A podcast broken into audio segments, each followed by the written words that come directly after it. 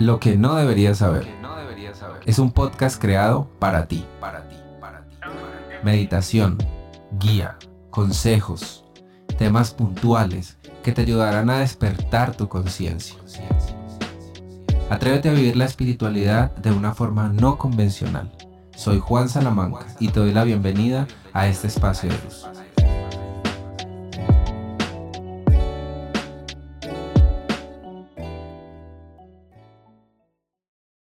Hola, hola guardianes de la luz. Bienvenidos nuevamente a su podcast Lo que no deberías saber. En esta ocasión nos encontramos frente a un nuevo tema en, eh, en este ejercicio autoterapéutico y guiado a través de estas sesiones que se han elaborado con mucho amor. Estamos ahondando el tema de la falta de propósito y del propósito heredado a través de esas figuras que nos han contenido y que nos han rodeado. El anterior capítulo se lo dedicamos completamente a la madre, a la forma en que nos hemos relacionado con ella, a la forma en que las faltas a través de esa vinculación eh, han generado en nosotros hoy en día muchas de nuestras características de personalidad, de pronto de nuestros anhelos y nuestros deseos. Hoy vamos a dedicarle este capítulo a la figura paterna, al padre. Pero no desde el padre por sí mismo, sino desde la vinculación de la madre con el padre. Acuérdense que yo les proponía en el anterior capítulo que hasta los 7, 8 años más o menos estamos full conectados siempre con la madre. Pues en esta ocasión vamos a mirar cómo esa vinculación nos ha generado a nosotros un vínculo. Em, y la posibilidad también de generar unos vínculos con las personas y con los escenarios y las situaciones que nos rodean constantemente. Es como si el padre fuera la forma y la madre fuera el contenido, la esencia, lo que hay dentro. Eso que nosotros nos la pasamos buscando en nuestras relaciones afectivas constantemente desde los años de inconsciencia.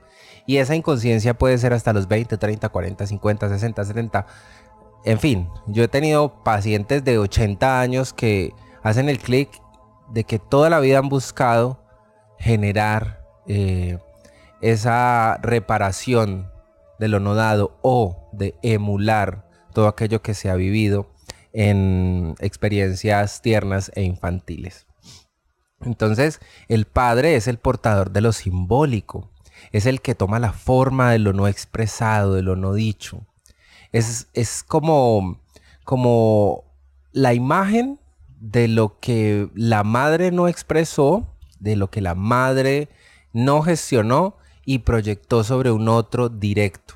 Nosotros nos hemos vinculado como un tercero y como un identificado a través de esa figura materna.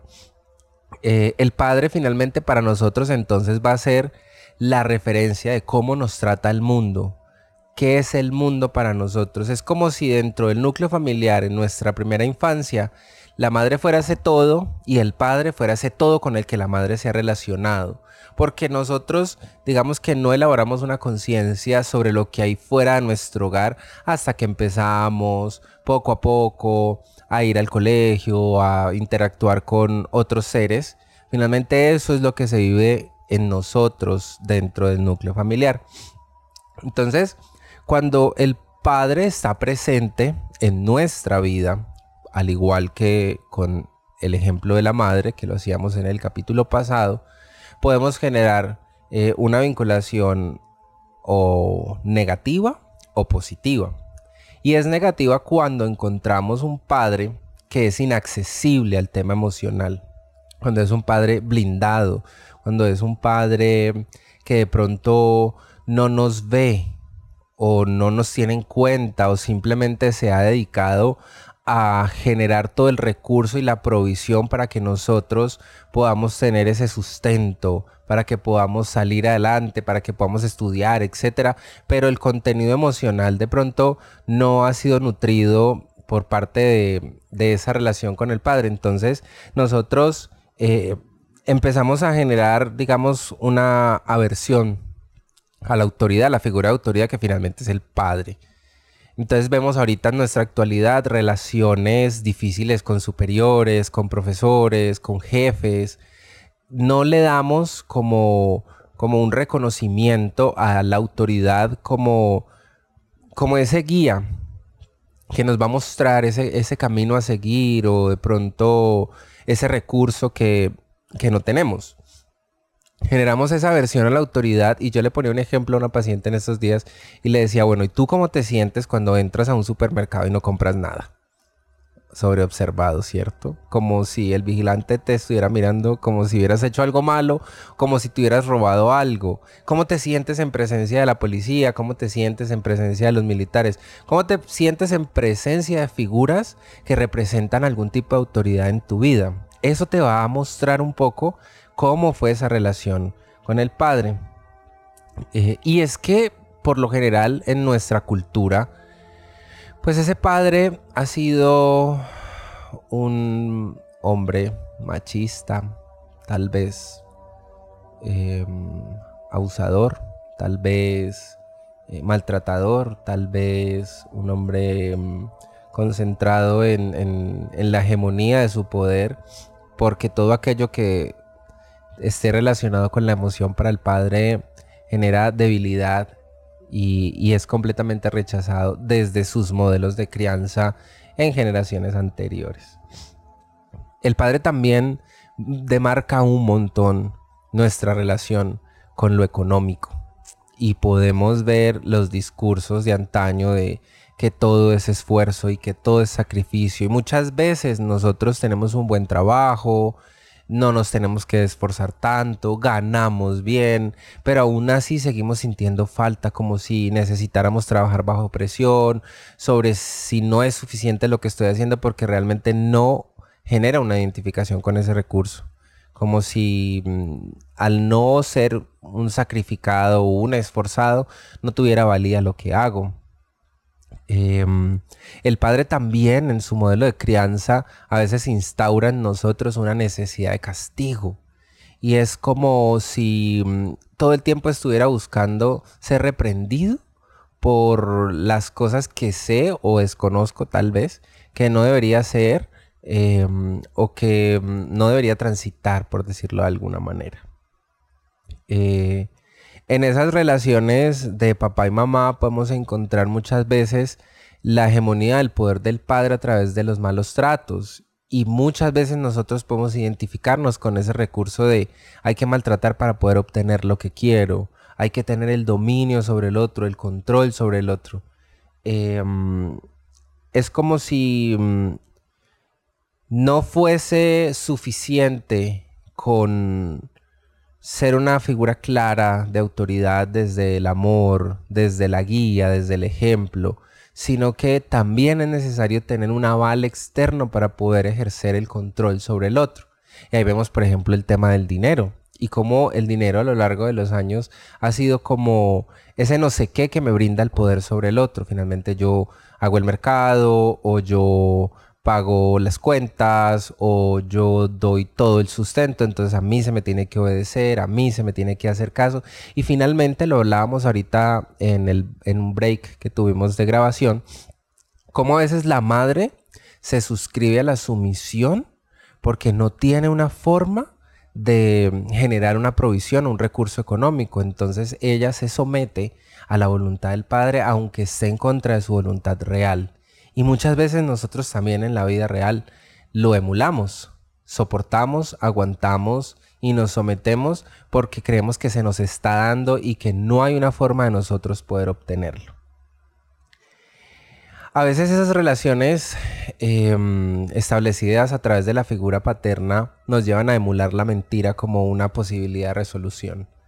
Finalmente, cuando el padre no es claro, también es tomado como una mentira. Cuando el padre ha engañado, ha sido infiel, em, crecemos viendo cómo muchas veces la madre lo permite y entonces en este crecimiento y en esta adultez creemos también que es posible hacerlo em, más allá de las consideraciones morales y éticas. Es como, como, si se, como si fuera permitido mentir y engañar porque está bien eh, eximiéndonos de toda culpa, porque los padres son em, muy duros a la hora de gestionar la culpa.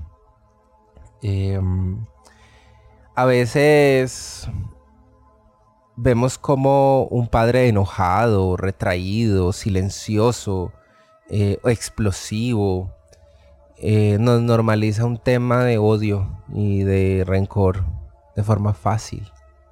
A veces vemos que, esos padres explosivos em, que quieren hacer su voluntad a toda costa, por ejemplo, eh, andando en el auto con papá y, vemos como papá saca la mano y es grosero y molesta a otros y quiere la vida libre y se molesta porque la gente conduce mal. Y es intolerante, esa intolerancia, ese, ese, ese discurso de odio se va normalizando en nosotros y creemos que es permitido pasar por encima de los demás. Eh, um, a veces esa distancia emocional con el Padre genera nulidad en nuestra expresión e invalidación también. Pero bueno, no todo es negativo. Cuando el padre está presente y cuando es una vinculación afectiva sana, podemos encontrar una gran posibilidad de tener confianza y armonía en nuestro hacer. Finalmente es que el padre es quien es el experto en hacer. Si se daña la licuadora en casa, si se daña la plancha, la nevera, qué sé yo, si hay una gotera, si de pronto hay algo a resolver, es el padre que a través de su paciencia y de su amor nos muestra a través de su ejemplo cómo resolver pacíficamente algún conflicto o algún problema. Además, la, vinculación con Padre de forma positiva nos genera mucha seguridad y mucha confianza para poder establecer relaciones afectivas sanas, donde yo me puedo hacer responsable de las cosas que no hago bien, de las cosas que transgreden a los demás. Em, el padre finalmente nos ayuda en una buena gestión del miedo. Es como si tengo cuatro años y le digo a papá, tengo miedo a la oscuridad y papá me toma el brazo amorosamente, me dice, ven, vamos aquí al solar, al patio, está oscuro. ¿Qué, qué pasa? ¿Qué sucede? ¿Te sucede algo? No, no te sucede nada, no tienes por qué tenerle miedo. Y finalmente se gestionan muchos temores a través de la figura paterna. El padre es práctico, tiene destreza para todo. Esas vinculaciones positivas con el Padre nos dan grandes herramientas para afrontar las dificultades a lo largo de la vida. Si papá estuvo ausente, si papá de pronto abandonó el nido por la razón que sea, nosotros abrimos aquí un, mapa gigante de posibilidades. Uno, el resentir de, de la madre frente a esa pérdida nos va a llevar a nosotros a mm, elaborar unas formas de significar nuestras pérdidas. Si la madre no tiene la posibilidad de, gestionar ese abandono, esa infidelidad, ese engaño, de una forma positiva, sin sentirse culpable o no suficiente.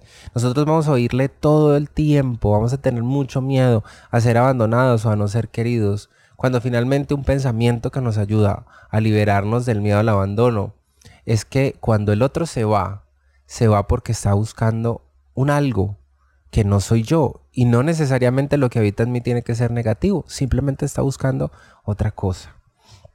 Cuando el padre no está, no hay piso, no hay estabilidad. Eh, todo nos cuesta más conseguirlo. Y podemos quedarnos en ese discurso toda la vida. Es que papá no me dio, papá debería haberme dado el estudio y no me lo brindó, papá debería haberme dado posibilidades y no lo hizo.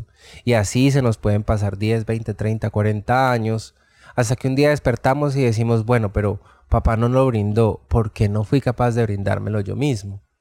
Entonces, entre más temprano escuches esta información, más temprano vas a poder hacerte responsable de lo que no se te fue dado.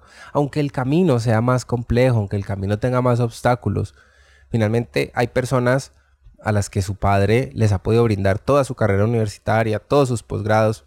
Finalmente hay otras personas que no a quienes les ha tocado aprender a trabajar, aprender a ahorrar, aprender a adquirir todas esas cualidades, competencias y facultades que finalmente van a ser ese gran tesoro con el que van a afrontar la vida eh, y sus dificultades y sus retos. Em, cuando el padre se va y cuando la madre tiene una debilidad emocional y no tengo ninguna referencia, me toca autocriarme. Entonces me toca aprender a decidir qué es lo bueno y qué es lo malo. Y a veces elaboro un como, como una postura frente a la vida de claridad sobre lo que hay que hacer y a veces eso me convierte en una persona juzgadora porque entonces empiezo a mirar la vida de los demás con desprecio. Es que yo que tuve esas dificultades hice tal cosa y esta persona que tiene tales facilidades o tales dificultades no hace esto, no hace lo otro. Es como si nos volviéramos expertos en el juicio, en la crítica.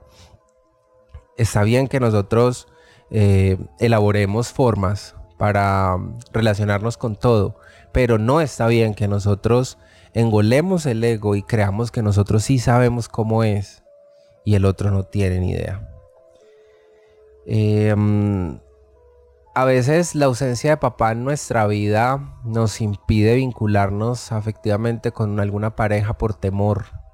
O a veces em, ese temor al abandono o al rechazo nos genera un pensamiento obsesivo nos genera un sobrepensamiento sobre lo que no cumplimos, las demandas que, nos, que no cumplimos del otro, y nos lleva a una sobreexigencia eh, para no ser abandonados, nos lleva a entregar también todo lo que somos, todo lo que tenemos, eh, o por el contrario, a evitar cualquier tipo de conexión o de, o de relación con alguien. Eh, cuando padre no está en la vida, sí que hay una verdadera sensación de soledad que no se refresca eh, con ninguna compañía porque siempre ese niño interior va a estar sentado en la sala esperando a que papá llegue y nunca llegó. Es una situación muy usual en todos estos años de consulta ver en los pacientes que muchas de esas memorias de la infancia están relacionadas con una promesa de papá que nunca se cumplió y que aún ahora se sigue esperando, dejando pasar miles de oportunidades para poder resignificar eso que se ha movilizado en nosotros. A veces todo esto mm, llega a nosotros para que lo hagamos consciente y lo buscamos para resentirlo o para sanarlo. Entonces allí vemos cómo elegimos ciertas personas eh, que nos acompañan en la vida para dotarles de esa responsabilidad de lo que no se nos fue dado. Pero cuando nosotros logramos la necesidad de significarnos a través del otro, puede aparecer en escena y allí puede existir la sanación. Finalmente recuerden que este ejercicio de autosanación no se trata de responsabilizar al otro sobre lo que no se nos fue dado. Se trata de iluminar esas áreas de nuestra vida donde creemos que hay falta, donde creemos que no hubo justicia, para que nosotros, poco a poco, a través de la apertura de conciencia, podamos empezar a vibrar un poco más alto, a brindarnos todas esas experiencias que nos lleven a recibir herramientas para sanar para liberarnos del, yugo, de los condicionamientos, porque no podemos pasarnos toda la vida esperando que venga otra persona a repararnos, a darnos la oportunidad, a darnos lo que no se nos fue dado. Y eso lo vemos en nuestra realidad en este país y supongo que en la mayoría de los países que nos escuchan de habla hispana. Y es como muchas veces esperamos que sea el gobierno el que nos dé una oportunidad, el que nos dé un subsidio, el que nos dé X cosa, o que venga el vecino y nos dé X cosa, o que venga el jefe y nos aumente el sueldo porque sí, porque estamos esperando todo el tiempo que nos den, que nos den, que nos den, que nos den lo que no se nos fue dado. Recuerden que mm, este proceso nos lleva a reabrir algunas heridas y es normal que de pronto termines con más preguntas de las que tenías al iniciar este capítulo o por el contrario resuelvas muchas de las dudas que tenías y finalmente hoy no sepas qué hacer con toda esta información. Por eso es importante tener la libretica de apuntes y voy a tratar de decírselos en todos los capítulos o bien sea en el celular para que esas preguntas y esas dudas puedan ser contestadas de forma natural a través de otros episodios o de forma directa conmigo a través de mis redes sociales.